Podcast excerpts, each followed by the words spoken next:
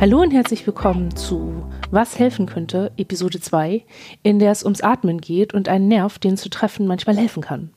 Ich bin Hanna Rosenblatt und atme jeden Tag. Atmen Sie mal richtig durch. Das wurde mir schon oft gesagt. Vor allem immer dann, wenn ich mich schon richtig durchgefühlt habe. So durch mit den Nerven, durch mit der Welt und durch mit allem, was in ihr passiert.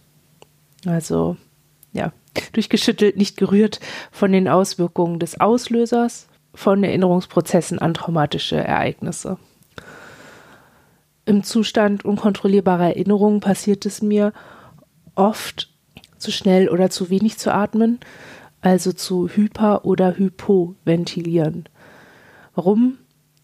Weil die in meinem Körper gespeicherten Traumaerinnerungen vor denen in meinem aktiven Bewusstsein wirken. Also noch bevor ich klar habe, ah, hier passiert eine Erinnerung, ist mein Körper schon längst dabei, alle Geschütze aufzufahren, um zu flüchten oder zu kämpfen oder auch ja, sich totzustellen, zumindest insoweit, dass es von außen wirkt, als könnte ich tot sein. Diesen Prozess kann ich immer beobachten bei allen möglichen Situationen, in denen ich angetriggert bin. Immer ist mein Körper vor mir da. Und manchmal komme ich auch gar nicht dran. Manchmal sitze ich dann einfach nur da und habe einen Puls von 180 und denke aber, ist auch eigentlich alles okay. Eigentlich gibt es jetzt keinen Grund, so aufgeregt zu sein. Also manchmal fehlt da eine Verbindung. Was mir da hilft, ist Atmung. Und das ist total banal. So wirkt es zumindest. Wenn man sich dann aber mal überlegt, wie unbewusst Atmung ist für viele Menschen, also ich Natürlich ist es für Menschen, die schwerwiegende Atemwegserkrankungen haben oder die aufgrund einer körperlichen Konstitution, die das Atmen zu einer nicht so unbewussten Sache machen, ist das sicherlich noch mal ein bisschen anders.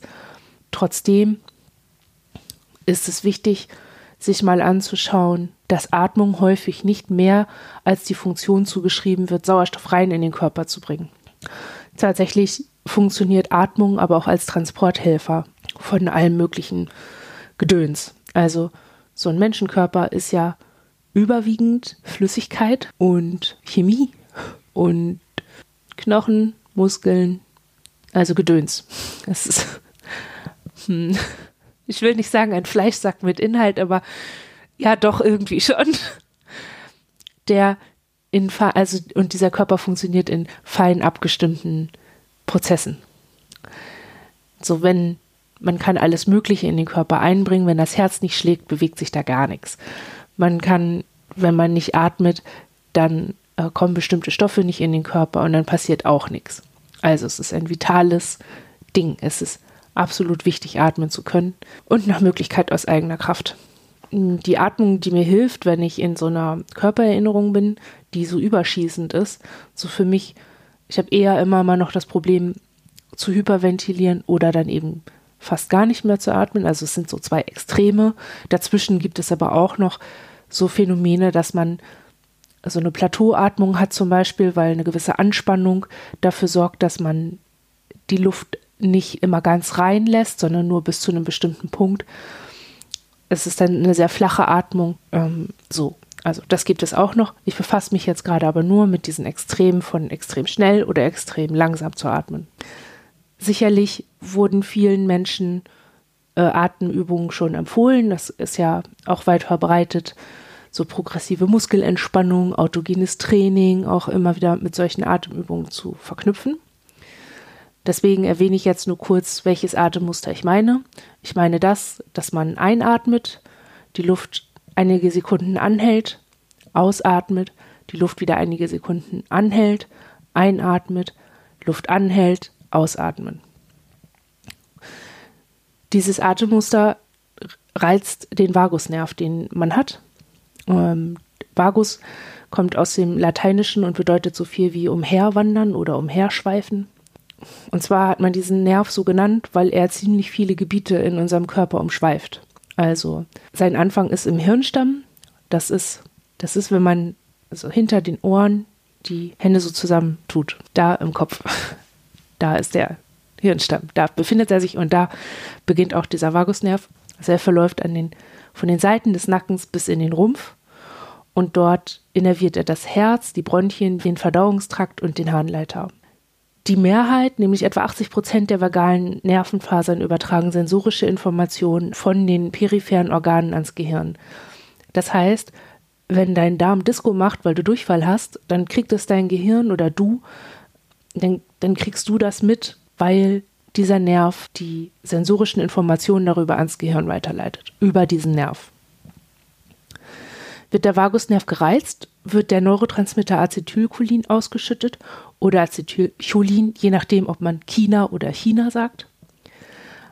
Und während der Ausatemphase wird dieser Neurotransmitter zum Sinusknoten transportiert, was der Taktgeber des Herzens ist. Das Acetylcholin äh, sorgt dafür, dass der Herzschlag verlangsamt wird und damit auch der Puls und eine Reihe anderer Prozesse an, in und um die Organe, die vom Vagusnerv umschwiffen werden. Also, wenn ich das so nachfühle während dieser Atemübung, merke ich es als insgesamt Entspannung. Also es ist so ein bisschen plötzlich weicheres Gefühl, das sich irgendwie einfach legt. Ich habe nicht mehr das Gefühl, so, ein, so einen Knoten im Bauch zu haben und auch nicht mehr so das Gefühl, insgesamt so hart zu sein einfach, sondern das heißt ein bisschen gelöster und weicher. Und meistens muss ich dann auch zur Toilette. Also irgendwie gibt es so einen Zusammenhang, ja, wie ja, wie angespannt oder ja, wie verbunden man dann mit seiner Blase ist, keine Ahnung, aber das ist so was, ich kann bei uns gut sagen, wenn wir entspannt sind, dann können wir immer zur Toilette, wenn wir das wollen. Und wenn wir sehr angespannt sind, dann gibt es Situationen, dass wir zur Toilette gehen und einfach nichts passiert. Ich habe in den ersten Episoden erwähnt, dass wir unser Schema mit diesen Übungen verknüpfen. Teil dieses Schemas ist der Aspekt der Zeit wann mache ich diese Übung. Ich mache diese Übung vor allem dann, wenn ich diesen ersten Anflug davon merke. Denn ich fange nicht einfach immer an zu hyperventilieren, wenn ich mich erschrecke oder so bin, ne, sondern meistens merke ich es an Herzklopfen oder an so einem sauren Gefühl im Mund oder so einer Enge im Hals. Das ist dann, sobald ich sowas merke, unabhängig davon, ob ich emotional merke oder weiß, ich bin gerade angespannt oder so, also ich mache das auch, wenn ich jetzt nicht ganz klar bewusst habe, jetzt gerade bin ich angetriggert, sondern ich mache es sofort in dem Moment, in dem ich merke, ey, da ist es wieder. Das bedeutet, ich warte nicht mehr darauf, dass ich weiß, jetzt bin ich getriggert, sondern ich achte darauf, ob irgendeins dieser Körpergefühle da ist. Es ist für mich ein bisschen leichter und bei uns ist es einfach schneller da. Vielleicht noch als Hinweis dazu, wann ein ungünstiger Zeitpunkt ist, wenn man schon richtig in der Hyperventilation ist und schon so Schwindel auftaucht und ähm, vielleicht entsteht auch irgendwann so ein Krampf. Also wenn man zu viel hyperventiliert, verkrampfen die Muskeln einfach auch irgendwann und dann entsteht unter anderem auch so ein Unterdruckproblem, dass man keine Luft mehr reinkriegt, weil einfach alles wahnsinnig verkrampft ist. Und dann steigt noch mehr Angst. Dann ist nicht der Zeitpunkt für so eine Atemübung. Dann muss man andere Dinge tun, vor allem erstmal die Angst nehmen. Dazu komme ich vielleicht nochmal in einer anderen Episode. Der Aspekt der Gefühle, in denen man jetzt gerade ist und in die man dann äh, hinein möchte mit dieser Übung, den vernachlässigen wir natürlich etwas, weil wir auf unseren Körper achten, auf bestimmte Körperempfindungen und nicht auf bestimmte Gedanken oder Gefühle. Allerdings ist der zugrunde liegende Gedanke, weshalb wir diese Übung überhaupt machen, der, dass wir eine Einheit herstellen wollen. Also wir wollen eine Kongruenz herstellen zwischen dem, worauf unser Körper reagiert und dem, womit wir uns emotional befassen können oder geistig befassen können. Das mache ich nicht, damit es mir wieder gut geht, sondern damit ich in einen Zustand komme, in dem ich nicht das Gefühl habe, dass da einfach irgendwas wirkt, ohne dass ich es verstanden habe. Es geht auch darum, so eine gewisse Handlungsfähigkeit herzustellen, denn wie gesagt, eine Hyperventilation und auch eine Hypoventilation können zu ähm, Ohnmacht führen und dann wiederum dazu, dass man Hilfe von anderen Menschen braucht. Und dann hat man wieder den Aufwand, viel reden zu müssen, viel erklären zu müssen und das, obwohl man selber vielleicht noch gar nicht so in der Situation ist, sagen zu können, was los ist. Und das so ein bisschen vorher abzufangen, ist so der Schritt, für den wir es machen. Also nicht unbedingt, um den Kontakt mit anderen Menschen, die uns helfen wollen, zu vermeiden, aber ja, doch ein bisschen irgendwie auch. Also es ist schon so, dass wir lieber selber uns regulieren wollen, um uns alleine mit den Sachen erstmal auseinanderzusetzen und für uns zu sein, als in einen Zustand zu kommen, in dem wir dann abhängig sind davon, dass uns Leute helfen oder so. Noch ein Tipp vielleicht, wenn man so sehr aufgeregt ist oder vielleicht Schwierigkeiten hat, so dran zu bleiben. Also ich kann mich erinnern, dass wir am Anfang schon während solcher Atemübungen angefangen haben zu dissen und irgendwie mittendrin immer den Faden verloren haben. Also, dass dann irgendwie vielleicht noch klar war, okay, wir machen jetzt eine Atemübung und wir befassen uns jetzt damit. Und dann war aber dieses, sich damit zu befassen und darauf zu achten, immer schon zu viel. Und irgendwie sind wir dann so abgeschwiffen und es war total am Urks. Also, und dann haben wir wieder mit Dissoziation kompensiert, ne? Nicht mit Selbstregulation, sondern mit Kompensation von Stress. Und dann einem Wechsel. Uns hat es geholfen, ähm, uns an unserer Hand zu orientieren und zwar so, dass wir ähm, die so vor uns hinlegen und dann, also jetzt nehme ich mal, so dann die linke Hand vor uns hinzulegen und mit dem rechten Zeigefinger an der Handwurzel auf der Daumenseite so hoch zu fahren beim Einatmen. Dann, wenn man an der Daumenspitze ist, die Luft anhält und dann ausatmet und in, diesen, in diese Lücke zwischen Zeigefinger und Daumen geht und so halt die ganze Hand umfährt und jeweils an der Spitze oder in der Mitte dieser, dieses Zwischendings, dieser Lücke, die Luft anzuhalten kurz und dann so. Und wenn wir dann so rum sind, haben wir es ein paar Mal gemacht und das hat dann häufig schon gereicht, um so diese regulierende Wirkung anzustoßen. Das haben wir natürlich nicht immer so gemacht, dass wir die Hand vor uns hingelegt haben und auch nicht immer, indem wir die Hand uns vorgezeigt haben, sondern das auch dann irgendwann so oft gemacht haben, dass wir das in Gedanken machen konnten. Und das hat uns auf jeden Fall geholfen, dabei zu bleiben bei dem, was wir da eigentlich machen wollen.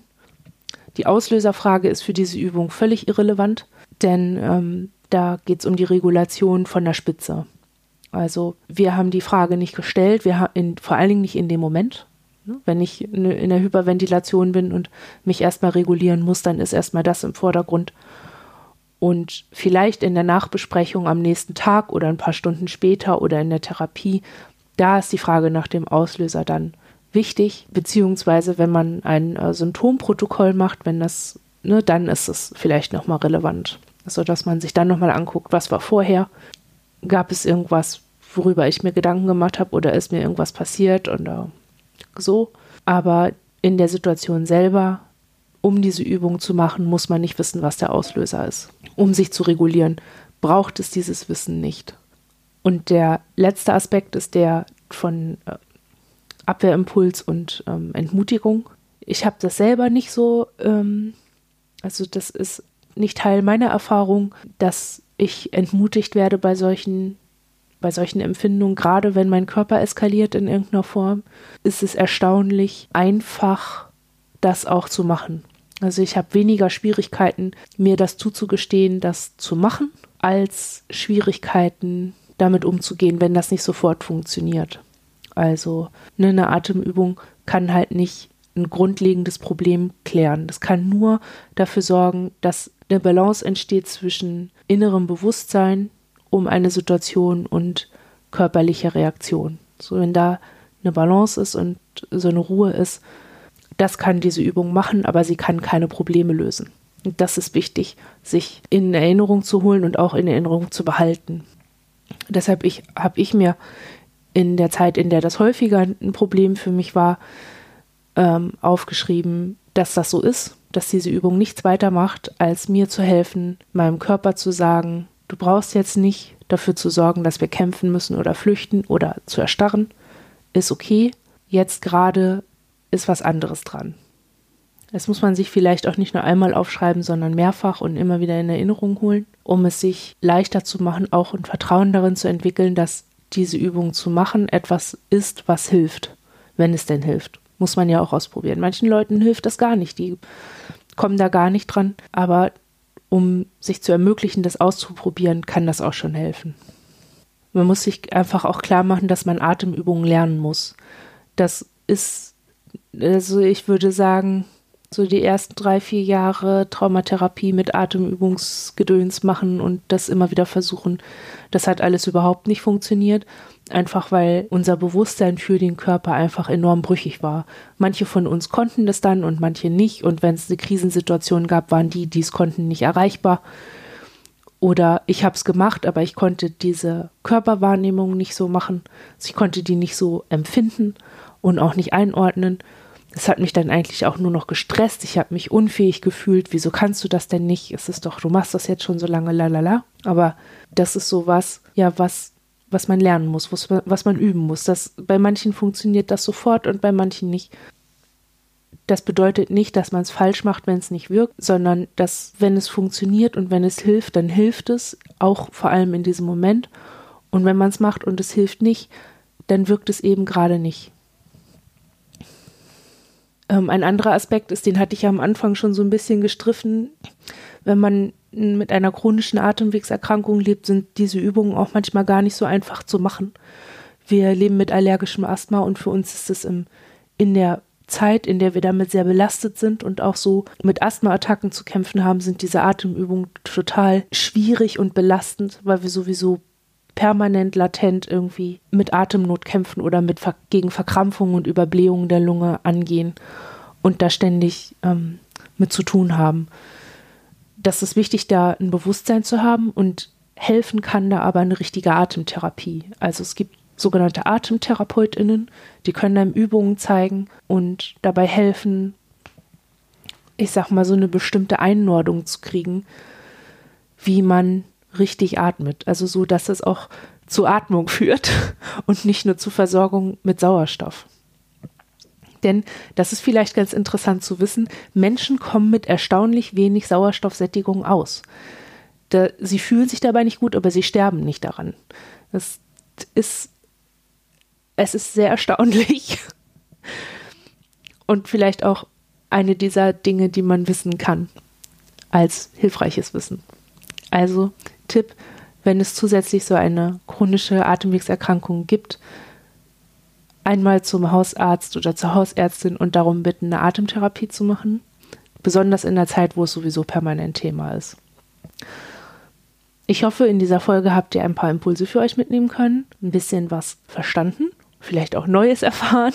Und damit verabschiede ich mich auch schon wieder. Bis zum nächsten Mal.